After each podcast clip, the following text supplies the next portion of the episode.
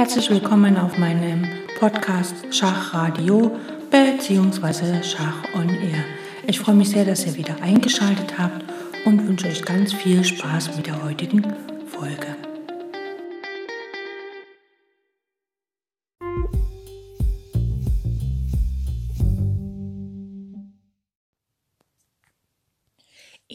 Jeder Schachpartie wollen wir natürlich, dass unsere Figuren selber, unsere Streitkräfte in der Partie aktiv sind, damit wir letztlich auch den gegnerischen König sozusagen einklemmen können und matt setzen können. Dazu wollen wir natürlich unsere Angreifer gut positionieren und die Verteidiger vom Gegner natürlich an ihrer Verteidigungsaufgabe scheitern lassen. Ähm, schöner ist es natürlich, wenn wir in der Lage sind, auch eine Figur zu fangen, sozusagen vom Spiel auszugrenzen vom Gegner. Das heißt, mitunter man muss sie gar nicht schlagen, denn wenn sie irgendwo hilflos am Brettrand steht, spielt sie ja quasi auch nicht mit. Natürlich Anfänger haben es viel lieber, wirklich die Figur direkt zu fangen und natürlich letztlich auch zu gewinnen. Wenn denn je weniger Verteidiger der Gegner hat, desto leichter ist es natürlich, ihn dann letztlich auch zu besiegen. Und das ist das Thema heute, dass wir uns um das taktische Motiv Figurenfang kümmern. An sich ist es gar nicht so ein taktisches Motiv, sondern das ist eher so eine, naja, es geht schon Richtung Strategie. Es ist halt einfach eine Gewinnidee, die man ausführen kann. Das heißt, man checkt, wie viel ähm, Felder hat denn eine gegnerische Figur zur Verfügung und wenn das nicht mehr sehr viele sind, was würde denn passieren, wenn ich sie dann angreife und sozusagen gewinnen kann? Das heißt, wir verbinden hier zwei Sachen miteinander. Einerseits das strategische Element des Raumes, ne, also wie viele Felder kann eine Figur betreten, auf wie viele Feldern kann sie würgen und was haben sie dort für einen Sinn? Also wenn ein Läufer auf einer langen Diagonalen steht, dann steht er da zwar schön, aber er steht nicht schön, wenn er überhaupt kein Futter hat, was er angreifen kann, wenn es da kein Material gibt, was man da stören kann, wenn es da keine empfindlichen Punkte gibt für den Gegner. Also wenn er quasi im luftleeren Raum steht, dann steht er schön, hat aber nichts zu tun. Das heißt also da, der Raum hat überhaupt keinen Sinn und Zweck. Das heißt, wenn wir es schaffen, eine Figur vom Gegner so zu positionieren, dass er halt im luftleeren Raum agiert, ist es nicht so schön für den Gegner.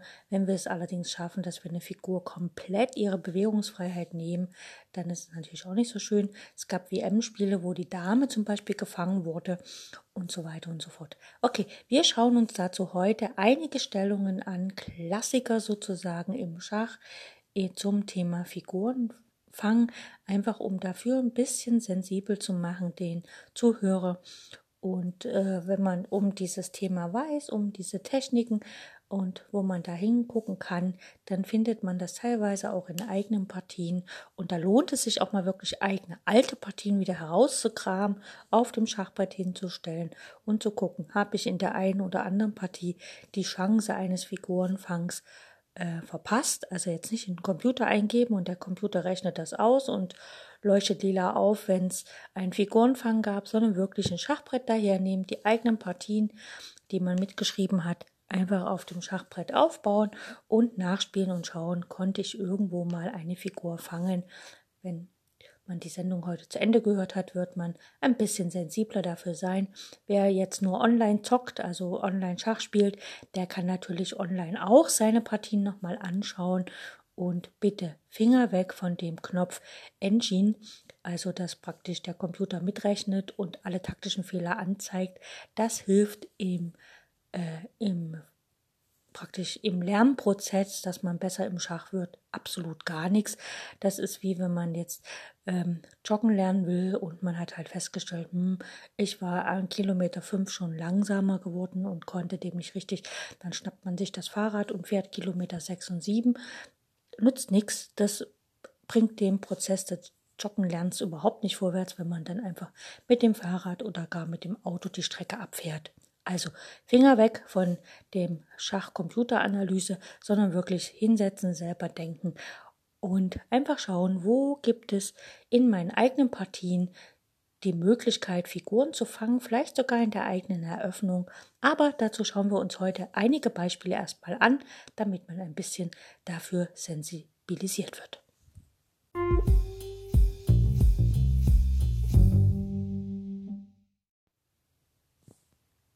So, bauen wir die erste Stellung auf. Weiß hat kurz rochiert, also der König steht auf G1, ein Turm auf F1. Ansonsten die anderen, naja, ich sag's an, alle Figuren stehen fast noch in der Grundstellung, außer Springer und Läufer und ein paar Bauern.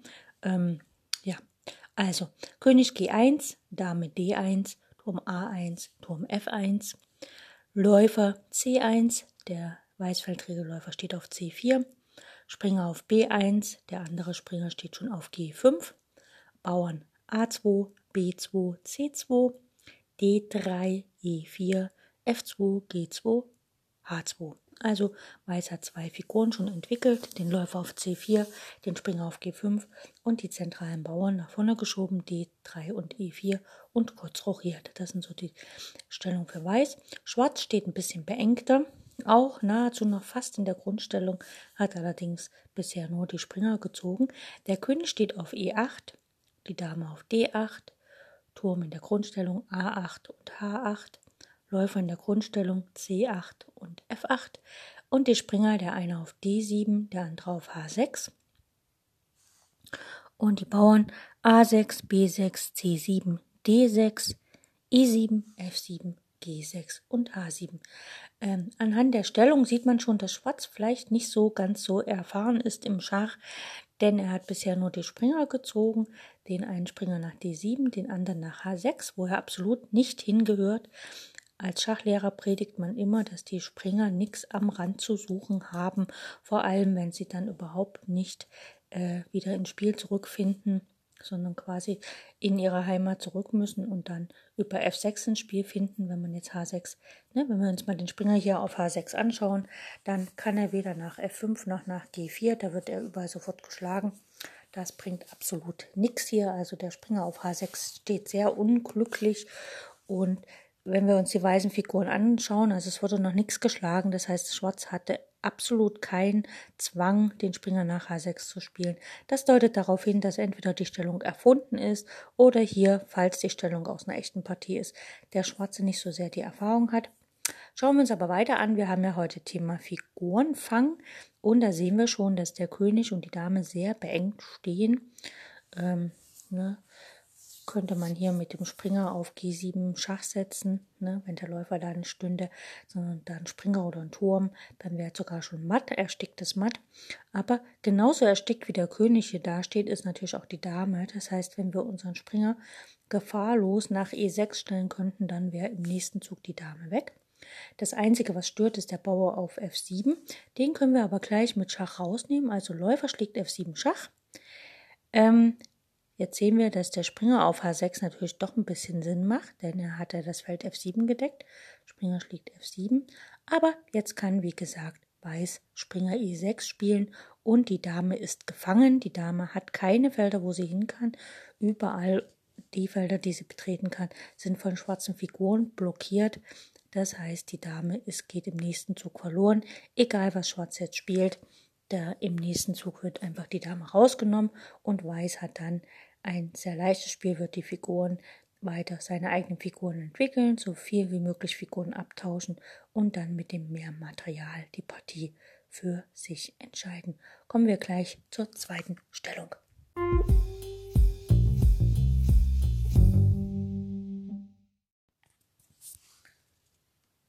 Wir haben folgende Stellung auf dem Brett. Der weiße König steht auf E1, ein Turm auf F1, ein Springer auf B7, ein Bauer auf A2, B3, C4 und G2 und H2. Das sind die weißen Figuren. Schwarz hat den König auf G8, ein Turm auf C3, ein Läufer auf F5 und die Bauern A7, E7, F7, G6 und H7. Weiß ist hier am Zug und wenn wir uns die Stellung anschauen, dann könnten wir sagen, naja gut, äh, Schwarz hat ein, ein, ja, also das Material ist im Verhältnis ausgeglichen. Äh, Weiß hat ein bisschen das Problem, dass der Springer auf B7 nicht so richtig am aktiven Spiel teilnimmt. Er kann zwar, ja, er kann aber ins Spiel halt zurückkommen, ne? aber irgendwie geht es dann auch nicht so richtig weiter. Ähm, was auffällt, ist, wenn wir uns so ein bisschen die Figuren anschauen, der schwarze König steht relativ sicher, der weiße König äh, steht sehr zentral und hat natürlich, ähm, ist nicht so gut geschützt und ähm, Schwarz hat ja die Möglichkeit, einfach den Turm nach C2 zu stellen und dann geht der weiße Bauer auf A2 flöten. Das ist natürlich nicht ganz so schön. Ähm, die weiße Bauernstruktur ist ein bisschen gesünder als die schwarze, denn Schwarz hat natürlich damit zu tun, den A-Bauern zu halten. Der kann leicht abgetauscht werden und dann hat natürlich Weiß bombastische Bauern am Darmflügel. Also hier so hin und her, weiß man nicht so richtig. Was aber auffällt, ist, dass der schwarze Turm eigentlich gar nicht so richtige Felder hat. Der kann zwar noch auf der C-Linie agieren, nämlich auf das Feld C2 gehen, weil der Läufer ihn dort deckt, aber auf der dritten Reihe hat er im Grunde genommen äh, durch die Bauern auf äh, G und H, kann er halt auf F3, G 3 und H3 nicht gehen. B3 ist auch Tabu wegen dem Bauern auf H2. Das heißt, er hat effektiv eigentlich nur die drei Felder C3, D3 und E3. Das sind die drei Felder auf der dritten Reihe. Und natürlich auf der C-Linie hat er noch das Feld C2. Wenn aber jetzt der weiße König nach D2 geht, greift er den Turm an und kontrolliert all diese Felder, wo der Turm noch hin könnte. Und da könnte man natürlich versuchen, König D2 zu spielen. Leider klappt das direkt nicht, denn der Turm kann nach C2 gehen und Schach bieten. Demzufolge müssten wir einfach schauen, ob wir den Verteidiger von dem Feld C2 einfach schlagen können. Also man könnte jetzt zum Beispiel mal probieren, Turm schlägt F5 zu spielen. Dann, wenn äh, Weiß schlägt, äh, Schwarz schlägt auf F5, dann könnten wir tatsächlich König D2 spielen.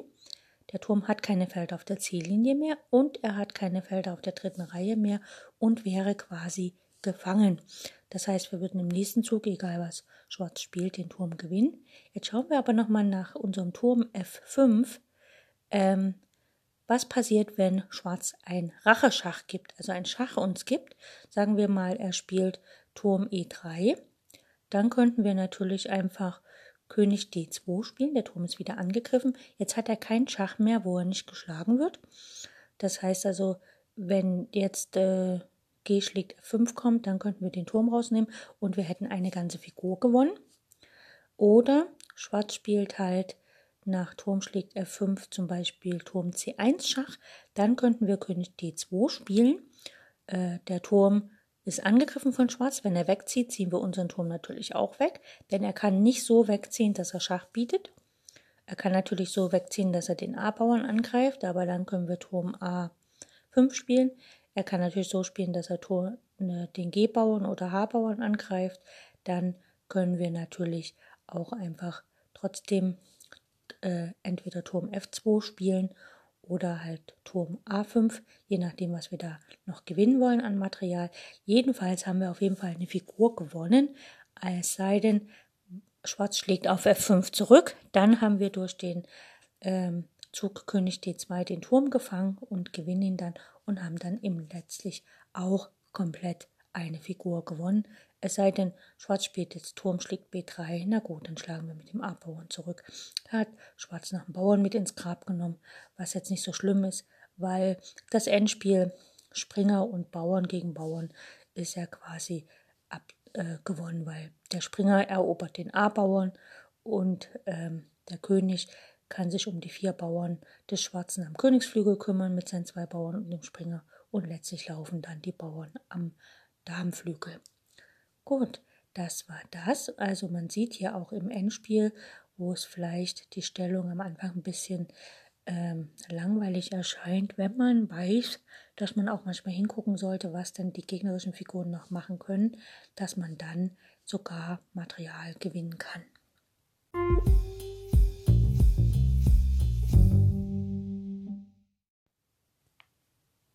Wenn wir Figuren fangen wollen, dann ist es ja manchmal so, dass der Gegner natürlich etwas dagegen hat und natürlich auch Züge ausführen kann, die dagegen sprechen. Und demzufolge muss man da natürlich auch ein bisschen aufpassen und auch sich das überlegen, was man denn da tut, ähm, weil man kann das nicht so einfach tun, ähm, weil manchmal einfach die Verteidigung ein bisschen besser ist, als wir uns gedacht haben. Jetzt schauen wir uns mal folgende Stellung an, die das ganz klar widerspiegelt. Wir wollen hier wieder eine Figur fangen und müssen natürlich vorher eine ganz massive Verteidigung ausschalten, weil sonst klappt das nicht und wir gewinnen zwar Material, aber letztlich haben wir auch Material verloren und es endet nur in einem Abtausch. Das wollen wir nicht. Demzufolge müssen wir vorher hier was anderes machen. Wir schauen uns die Stellung an. Der weiße König steht auf H1, die Dame auf E3, ein Turm auf A1, ein Turm auf C1, ein Springer auf D4, ein Springer auf H4 und Weiß hat noch einige Bauern auf A3, B2, D5, E4, F3, G4 und H2.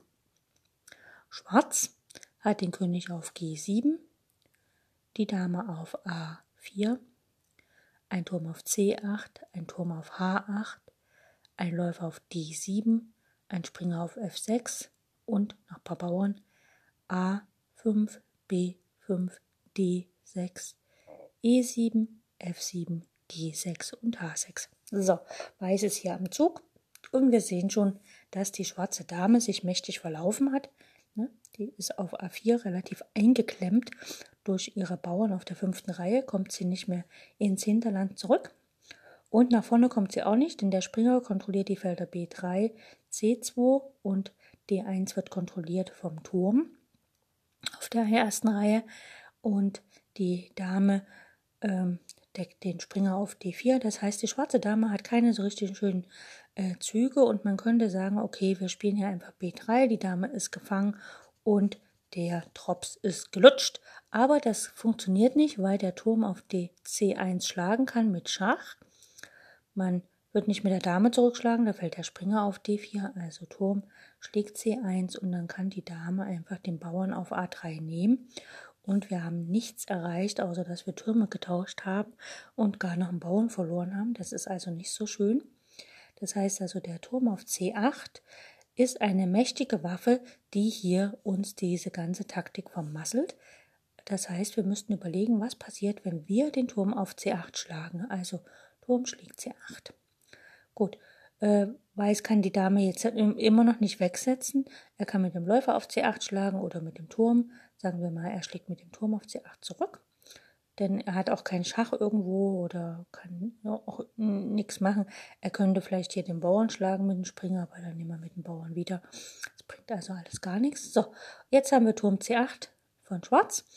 Und das heißt, jetzt steht kein Turm von uns auf C1, der mit Schach genommen werden kann. Das ist sehr gut selbst wenn jetzt hier ein Turm auf der C-Linie steht von Schwarz, heißt das, dass auf der C-Linie erstmal kein Materialverlust für uns droht. Demzufolge können wir es jetzt nochmal probieren. B3, wir klemmen die Dame ein. Ja, die Dame ist jetzt gefangen. Die Dame selbst kann aktiv gar nichts machen. Ne, sie kann sich nicht befreien. Das heißt, Schwarz muss jetzt Turm C1 Schach spielen, damit, ähm, wenn Weiß auf C1 mit der Dame schlägt, fällt der Springer auf D4.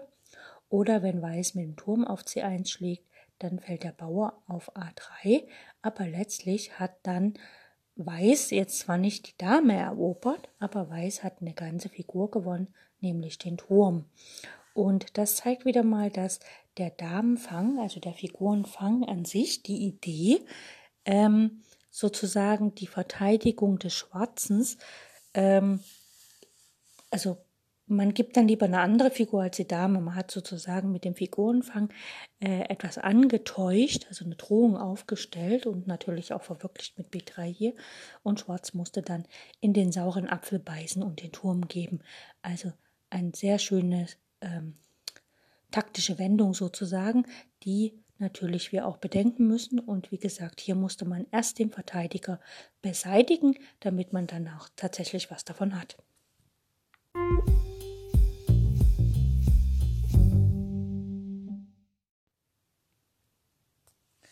Natürlich wollen wir, wenn wir Figuren fangen, die Figuren daran hindern, äh, dass sie sich dann abtauschen. Also wenn wir zum Beispiel einen Läufer angreifen mit einem Bauern, dann wollen wir nicht, dass er sich gegen einen Springer tauscht oder gegen einen anderen Läufer, sondern wir wollen halt eine Figur fangen und sie dann natürlich ähm, gegen eine Figur mit geringeren Wert quasi tauschen. Also der Läufer kann sich dann zwar gegen einen Bauern tauschen, was ja kein Tausch ist, sondern wir gewinnen den Läufer gegen für einen Bauern.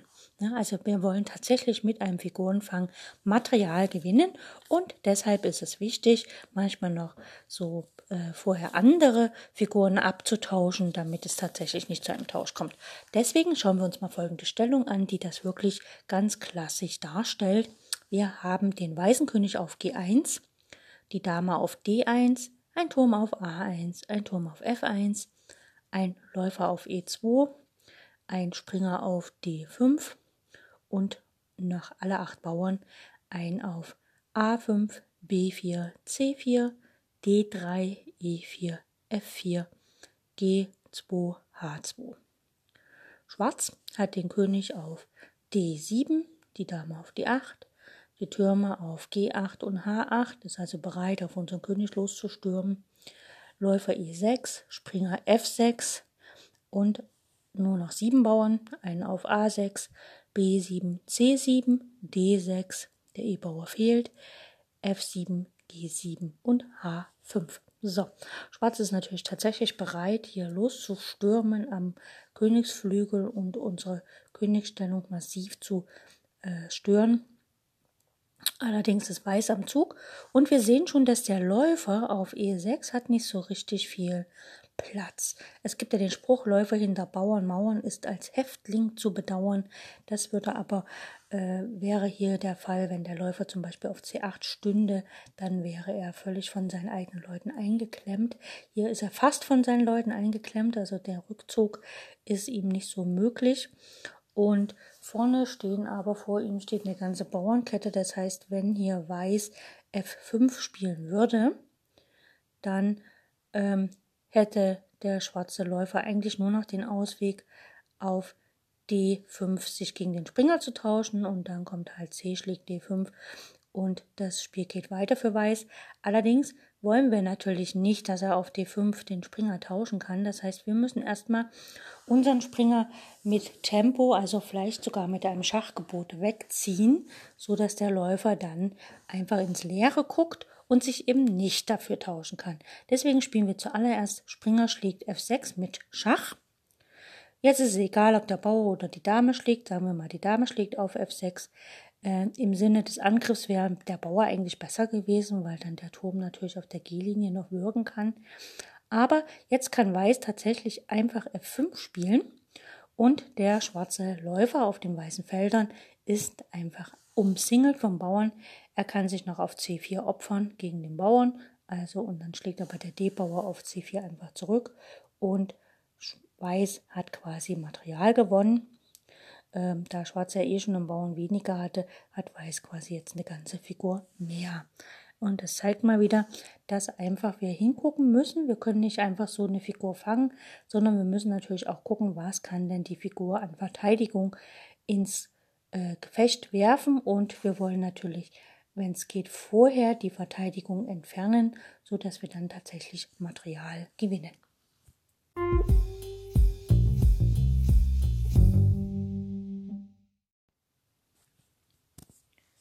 Bevor wir eine Figur fangen können, müssen wir ihr natürlich alle Fluchtfelder nehmen. Das heißt also entweder wir müssen dafür sorgen, dass ähm, ihre eigenen Leute auf den Fluchtfeldern stehen oder wir müssen dafür sorgen, dass sämtliche Fluchtfelder ähm, von unseren eigenen Figuren so kontrolliert werden, dass wir dort effektiv schlagen können und das Material tatsächlich gewinnen. Und ähm, am einfachsten ist das immer beim Springer bzw. beim Läufer. Ne? Der Läufer kann von der ganzen Bauernkette eingekesselt sein. Und der Springer hat natürlich, wenn er irgendwo rumsteht, im Idealfall acht Felder, wo er hingehen kann.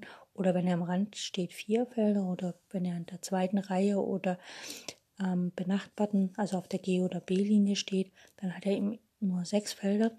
Und wir müssen ihm natürlich alle Felder nehmen, bevor wir ihn attackieren. Und wir attackieren ihn natürlich immer nur, also einen Springer und Läufer attackieren wir mit Bauern, denn ein Bauer hat eine Wertigkeit von 1 und ein Springer und Läufer hat eine Wertigkeit von 3, dann würden wir tatsächlich Material gewinnen. Also wir greifen immer so effektiv wie möglich an und gucken natürlich, dass wir alle Felder ähm, kontrollieren, auch effektiv, wo die Figur hingehen kann, damit wir dann tatsächlich auch Material gewinnen. So, schauen wir uns folgende Stellung an. Hier ist Schwarz am Zug und deswegen müssen wir mal schauen, dass wir das hier richtig rum aufbauen, denn das ist ja nicht immer so einfach. Wenn Schwarz am Zug ist, muss man ja immer praktisch rückwärts denken. Ähm, ja, wie gesagt, im Schachtraining ist ja oft so, dass weiß am Zug ist, aber es ist auch gut, dass ab und an mal schwarz am Zug ist. Einfach um auch zu lernen, wenn man aus weißer Sicht guckt, wie kann man solche taktischen Motive erkennen, wenn der Gegner sie anwendet. Das heißt also, was kann ich tun, um mich zu verteidigen? Letztlich lernen wir ja immer nur im Taktiktraining Angriff, Angriff, Angriff üben wir. Und es ist immer gut, wenn Schwarz mal dran ist und man von der anderen Seite guckt, nämlich von der Seite des Verteidigers, also dem, dem gerade jetzt diese Taktik widerfährt. Bauen wir die Stellung auf. Der weiße König steht auf G1, die Dame auf E2, ein Turm auf A1, ein Turm auf E1, ein Läufer auf F1, ein Springer auf C3, ein Springer auf G3 und Weiß hat noch ein paar Bauern, ein auf A4, B2, D5, E4, F3, G2 und H2. Wir sehen schon, der Springer auf G3 steht sehr unglücklich. Er hat kaum noch Felder. Er kann noch nach H1 zurück und dann nach F2 und wieder ins Spiel eingreifen. Bei äh, Schwarz hat den König auf G8, die Dame auf E8, den Turm auf A8 und ein Turm auf F8 sowie ein Läufer auf D7 und G7 und ein Springer auf B4. Dann hat Schwarz nach Bauern A7, B7, C5, D6, F7, G6, H5 und genau, und Schwarz ist hier am Zug. Ähm, man könnte sagen, äh, also man könnte überlegen, was denn das mal für eine Eröffnung war. Ne? Also war das jetzt sizilianisch mit E4 und dann durchgezogen irgendwie oder was auch immer das war. So, ähm, Schwarz ist hier am Zug und Schwarz hat natürlich die Aufgabe, äh, Material zu gewinnen. Und ich hatte es schon gesagt, nachdem wir die weißen Figuren hingestellt haben, dass der weiße Springer auf G3 sehr unglücklich steht. Und man muss halt hier abwägen, greift man ihn direkt mit H4 an. Aber dann bringt man ihn auf die Idee, nach H1 zu gehen und dem nächsten Zug nach F2 zu gehen und wieder ins Spiel einzugreifen. Und eine der Grundregeln im Schach, finde ich, ist, also was ich im Erwachsenenalter erst gelernt habe, hilf nie deinem Gegner. Also mache nie Züge, die ihn auf gute Ideen bringen. Wenn wir hier H4 spielen, bringen wir den Gegner auf die Idee, Springer H1, Springer F2 zu spielen und den Springer ins Spiel zurückzuholen. Wir können also eigentlich froh sein, dass er da am Rande steht und wir können es jetzt sogar noch besser machen. Der Springer hat ja nur das Feld H1 1 als Fluchtfeld. Was wäre, wenn wir es schaffen, den König nach H1 zu lenken, also eine Hinlenkung zu praktizieren? Ähm, dann hätte der Springer das Feld nicht mehr und wir können ihn sogar erobern und wir hätten den König auf der H-Linie, die sich dann hoffentlich öffnet. Denn wenn wir den Springer angreifen und auf ähm, G3 schlagen, dann schlägt der Bauer von H2 zurück und dann wäre die Haarlinie geöffnet und wir könnten mit unseren Schwerfiguren auf der Haarlinie sogar matt setzen. Das wäre nochmal doppelt ideal. Das heißt, wir müssen schauen, wie können wir den König nach H1 locken. Und da sehen wir schon, dass Weiß daran leidet, dass er keinen schwarzfeldrigen Läufer mehr hat. Ne? Der ist getauscht. Deswegen, wie gesagt, vermute ich halt, dass das jetzt sizilianisch mal war. Ähm, mit dem Drachenläufer hier auf G7. Und hier spielt Schwarz einfach Läufer, Läufer D4 Schach. Die Dame wird sich hier nicht dazwischen werfen. Das ist ganz logisch. Also geht der König nach H1. Und wie gesagt, jetzt können wir den Springer attackieren, also H4 spielen. Er kann nicht mehr nach H1 gehen. Also wir bringen ihn hier nicht auf die Idee, sich besser zu positionieren. Äh, in der Partie hat er sich noch geopfert auf F4, aber da können wir halt G schlägt F4 spielen Und falls der Bauer zurücknimmt, tauschen wir erstmal die Dame oder schlagen halt mit dem Läufer zurück. Die Dame kann hier nicht nehmen, also die E-Linie gehört nicht dem Weißen, sondern immer weiterhin dem Schwarzen.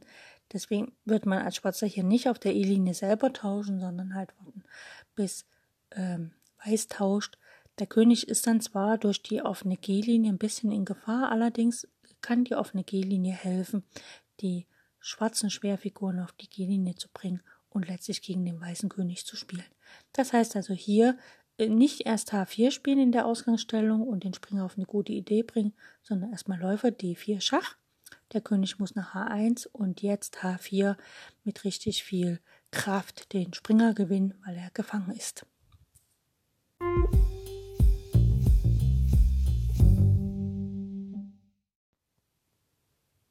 So, schauen wir uns noch eine Stellung an.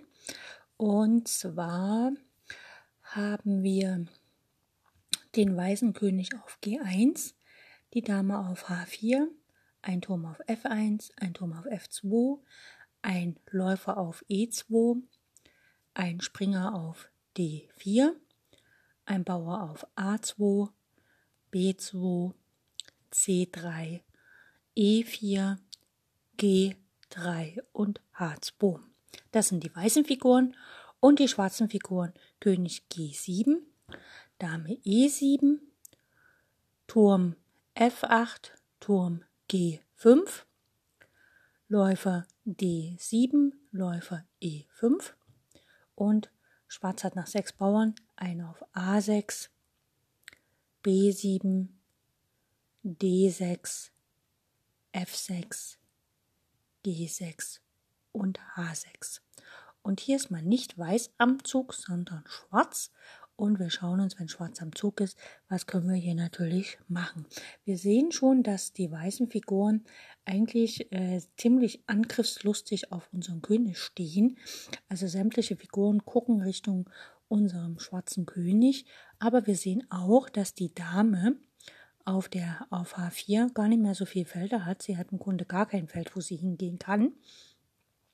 Das heißt, man kann sie hier wunderbar abklemmen und fangen. Schön wäre, wenn wir den Bauern nach G5 stellen könnten, dann wäre sie komplett gefangen. Allerdings können wir ihn dort jetzt nicht hinstellen, weil da unser Turm steht. Und dann können wir natürlich überlegen, ähm, opfern wir unseren Turm, damit wir letztlich die Dame fangen können. Und wir können das ja mal probieren. Wir stellen mal den Turm nach H5, da greifen wir quasi die Dame an. Jetzt kann der Läufer zwar schlagen, aber wie gesagt, wir haben den Zug G5, also Turm H5, sagen wir mal, Läufer schlägt F, äh, H5, dann spielen wir einfach G5 und dieser Bauernzug greift quasi die Dame an. Ähm, jetzt kann kein Turm auf die G-Linie gehen und den Bauern fesseln, das funktioniert gerade nicht. Was natürlich noch funktionieren würde, ist, dass die Dame nach G4 geht. Sie lässt sich quasi nicht vom Bauern schlagen, sondern halt vom Läufer auf D7 und dann schlägt der Läufer von H5 auf G4 zurück und dann haben wir quasi einen Turm und einen Läufer für die Dame gegeben. Ähm, jetzt ist natürlich die Frage, reicht das, um die Partie zu gewinnen? Aber letztlich ist es so, dass eigentlich die schwarzen Figuren relativ stabil stehen und ähm, sich ganz gut verteidigen, weil der weißfeldrige Läufer von Weiß kann dem schwarzen König da gar nichts anhaben. Es droht natürlich jetzt hier die Springergabel von Weiß auf E ähm, auf E6. Das heißt also, man wird höchstwahrscheinlich als ersten Zug ähm, diesen Springer rausschlagen mit Schwarz. Also praktisch Läufer schlägt D4 spielen, damit diese Springergabel dann nicht kommen kann. Ne, man will ja nicht, dass Weiß irgendwelche Möglichkeiten hier nach hat, um Gegenspiel zu erlangen. Und dann hat man quasi ein Spiel Dame und Turm gegen zwei Türme und einen Läufer. Das heißt, die Dame agiert hier gegen Turm und Läufer. Wie gesagt, die Frage ist, ob das Weiß tatsächlich, ob das Schwarz tatsächlich ähm, gut spielen kann. Er kann natürlich versuchen, den Turm zu fesseln und so weiter und kann versuchen natürlich hier aktiv, er muss mit der Dame aktiv spielen, sonst wird das Ganze überhaupt nichts. Er kann natürlich auch noch versuchen, den weißen, weißfältigen Läufer abzuklemmen und diese Figur vielleicht auch noch zu gewinnen. Letztlich hat er aber, wenn man mal schaut, am Anfang ähm, war ja der, die Materialverteilung ziemlich gleich und ähm, am Ende ist es halt so, dass Schwarz quasi mehr Material hat, wenn man mal von den Punkten rechnet, wie man es in der Grundschule gelernt hat. Dame 9 Punkte, Turm 5, Läufer 3. Dann hat man quasi einen Punkt gewonnen. Ne? Aber äh, in der Endstellung ist es halt einfach so, dass der weißfeldrige Läufer von Schwarz, ähm, ja, wie ich schon mal gesagt habe, nichts zu futtern hat. Ne? Also ich meine, man kann, man wird jetzt natürlich auch gehindert, als der Schwarze ähm, Turm C8 zu spielen. Das funktioniert dann gerade nicht. Aber muss man auch nicht. Ne? Man kann halt einfach wirklich aktiv auf den schwarzen Feldern spielen, wo Weiß halt kein Gegenspiel er, äh, erhaschen kann. Das heißt also, man hat an sich nicht nur diesen einen Punkt mehr, sondern man hat tatsächlich äh, viel mehr mehr und man tauscht ja auch den schwachen schwarzfeldrigen Läufer von Schwarz, den tauscht man ja sofort gegen den starken Springer. Das heißt also, Schwarz hat hier tatsächlich Vorteil erlangt, weil einfach seine Figuren aktiver spielen können, die er noch übrig hat und der weißfeldrige Läufer, wie gesagt, keinen Wert hat in dieser Partie. Ich weiß, damit lehne ich mich weit aus dem Fenster. Großmeister, Meister werden vielleicht andere Ansicht sein. Aber wie gesagt, ich auf meinem Niveau bin dieser Meinung, dass diese Stellung klar für Schwarz besser ist, weil Schwarz einfach aktiver spielen kann.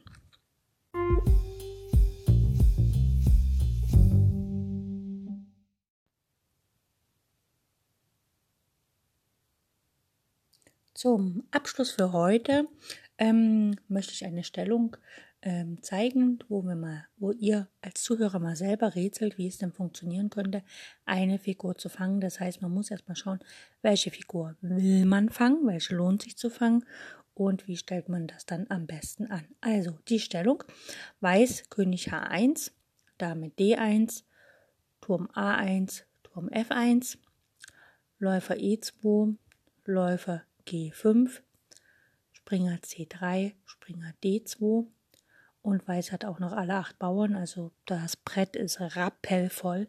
Für die, die blindschach das nachmachen, Hut ab, also absolut genial. Äh, die Leute, die es natürlich auf dem Schachbrett äh, mit aufstellen, auch Hut ab, weil ich ja immer die Stellung sehr schnell ansage. Ich bemühe mich manchmal noch ein bisschen Luft zu holen zwischendurch, damit man ein bisschen Zeit hat. Aber naja, gut. Jetzt habe ich genug gequasselt, also die Figuren müssten stehen. Die Bauern noch von Weiß, acht Stück. A2, B2, C2, D5, E4, F2, G2 und H2. Das ist die Stellung von Weiß. Schwarz hat auch noch alle Figuren auf dem Brett. Wunderbar. Schwarz hat kurz rochiert und fianchettiert und überhaupt eine sehr schöne, also stabile ähm, Königsstellung. König G8. Dame steht noch auf, der, auf dem Ausgangsfeld auf D8. Turm A8, Turm F8, Läufer D7, Läufer G7, Springer E5, Springer F6 und auch nach acht Bauern. Also es ist wieder die Frage, welche Eröffnung war das? Man könnte fast meinen, es sei ähm, Königsindisch gewesen mit C5, sodass dann ähm, Weiß durchgezogen hat. Ne? So sieht das ein bisschen aus. Könnte natürlich auch Sizilianisch gewesen sein, wobei im Sizilianer ähm, die Bauernstellung von Weiß nicht so ist, weil sehr früh immer auf D4 rausgetauscht wird. Okay, Schwarz hat noch ein paar Bauern. A6, B7, C5, D6, E7, F7, G6, H7. Okay, so, Weiß ist am Zug. Wir könnten eigentlich mal, fällt mir gerade so ein, bisschen äh, so ein kleines Eröffnungstraining machen, ne? dass man Stellung gibt und dann aus der Stellung heraus rätselt, welche Eröffnung das war. Ja, ihr könnt mir ja mal auf Facebook schreiben, ob ihr daran Interesse habt. Nur mal so am Rand. Okay, gut. Weiß ist hier am Zug und das ist jetzt eure Stellung. Ihr müsst nämlich schauen, welche Figur kann man am besten fangen. Äh, ich denke wirklich, dass das, es könnte sogar aus dem Sizilianer kommen, die Eröffnung, denn das ist, so ist mir ähm, das schon oft leider passiert und ich stand dann immer da ohne eine Figur, mit einer Figur weniger. Zum Glück ist mir das immer nur in freien Partien passiert, also nicht in Partien, in Turnierpartien. Und äh, ich habe hier als Schwarzer auch schon oft eine Figur eingestellt. Die ist nämlich jetzt schon eingestellt, die Figur. Also, was könnte Weiß am Zug spielen, um eine Figur zu gewinnen? Ihr überlegt mal.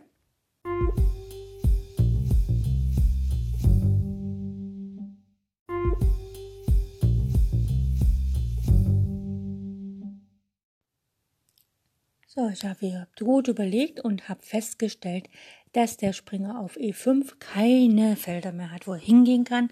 Das heißt, hier war höchstwahrscheinlich der letzte schwarze Zugläufer D7, was ein massiver Fehler ist. Der Springer hat keine Felder, er kann nicht nach D7, nicht nach F7, nicht nach G6. Er könnte nach E4, denn da wird er zweimal gedeckt, ist zweimal angegriffen. Er kann nicht nach F3, er kann nicht nach D3, er kann nicht nach C4 und er kann auch nicht nach C6 wegen dem Bauern auf D5. Das heißt also, er hat gar nicht mehr so viele Möglichkeiten. Und wir können jetzt aber noch nicht F4 spielen, weil er, wie gesagt, sich nach G4 flüchten kann. Das ist schade. Aber wir können ja einfach mal einen Verteidiger des Feldes G4 beseitigen, nämlich den Springer auf F6. Also Läufer schlägt F6 spielen, der Läufer schlägt zurück. Dazu steht er ja. Ähm, und oder E schlägt F6, ist eigentlich egal. Äh, wahrscheinlich E schlägt F6 ein bisschen aktiver, weil dann kann der Bauer auf der F, die F-Linie öffnen, was natürlich auch sehr schön ist, weil dann der Bauer auf D5 von Weiß unterminiert wird. So, jetzt ist Weiß dran und Weiß kann jetzt F4 spielen, denn jetzt geht der Springerzug, Springer G4 nicht mehr, weil der Läufer schlägt, der Läufer schlägt, die Dame schlägt zurück. Also das funktioniert nicht. Äh, hier in dieser Partie, die ich hier habe als Quelle, da ist der Springer nach C6 zurückgegangen und wurde dort natürlich vom D5-Bauern geschlagen. Letztlich hat man als Weiser dann einen kompletten Springer gewonnen, beziehungsweise einen Springer für den Bauern und das Läuferpaar bekommen. Also man hat das Läuferpaar gegeben, ne? wir haben jetzt nur einen Läufer und haben dem Bauern äh, quasi dem Bauern D5 auch noch gegeben ne? für den Springer. Also praktisch ein Springer für den Bauern gewonnen was eigentlich hier nicht so schlecht ist. Und wenn wir uns mal die Stellung anschauen, also wenn jetzt hier Schwarz, sagen wir mal, mit dem Läufer zurückschlägt, dann ist das an sich gar keine so schlechte Stellung für Weiß, denn wir haben ja, wie gesagt, einen kompletten Springer mehr, also eine Figur mehr. Die Gewinnstrategie ist dann relativ einfach. Man tauscht halt so viel wie möglich Figuren und guckt dann, dass man natürlich noch ein paar Bauern übrig hat, um letztlich das Bauern ins Spiel zu gewinnen. Ähm, das ist dann so die Gewinnstrategie. Ich hoffe, es hat euch heute Spaß gemacht. Das Thema Figurenfang ist natürlich jetzt, ähm, ja, sagen wir mal so, das wird uns noch ein bisschen länger begleiten. Ähm, meine Quelle ist wie immer Lichess und zwar habe ich dort ein ähm, bei den Studien ein ganzes äh, also praktisch eine Sammlung gefunden. Äh, Figurenfang A heißt das, also ich weiß nicht, vielleicht gibt es da noch B oder so. Ähm, genau, das ist von McBride publiziert. McBride hat einige Studien publiziert auf Leeches. Ähm, ich vermute mal, dass das ein Lehrer ist, denn er ist in verschiedenen ähm, in verschiedenen Gruppen äh, von Schulen unterwegs. Ähm, ja, also er macht so viele taktische Übungen, hat er publiziert für Grundschüler. Das heißt also, ich vermute mal, dass es ein Lehrer ist, der, also ein Grundschul, also ein Schachtrainer im Grundschulbereich. Ne, er hat also wirklich sehr ausführliche ähm, ja, äh, Aufgabensammlungen publiziert und äh, alles so im letzten Jahr. Das heißt also, äh, vermutlich hat er halt im Rahmen unserer wunderbaren Corona-Zeit ähm, sich mehr mit Lichess beschäftigt und das Schach, was er normalerweise an den Schulen direkt unterrichtet, ins, ähm, ja, ins Internet verlagert, also online sozusagen. Und das lohnt sich natürlich, äh, da ab und an mal reinzuschauen, Also ähm, ja, wenn man auch schaut, wann er die Studien erstellt hat, dann sieht man halt, dass er tatsächlich regelmäßig etwas publiziert und äh, im Rahmen der, äh, wie soll ich sagen, im äh, Rahmen der Schulen unterwegs ist. Man kann ja mal schauen. Ähm, Eppendorf, also er ist halt im Raum Schach, äh, Hamburg schachlich unterwegs. Jo, ähm, das war's für heute. Ich wünsche euch ganz viel Spaß bei euren eigenen Partien und danke euch fürs Zuhören. Wir hören uns dann demnächst wieder und bis dann. Tschüss.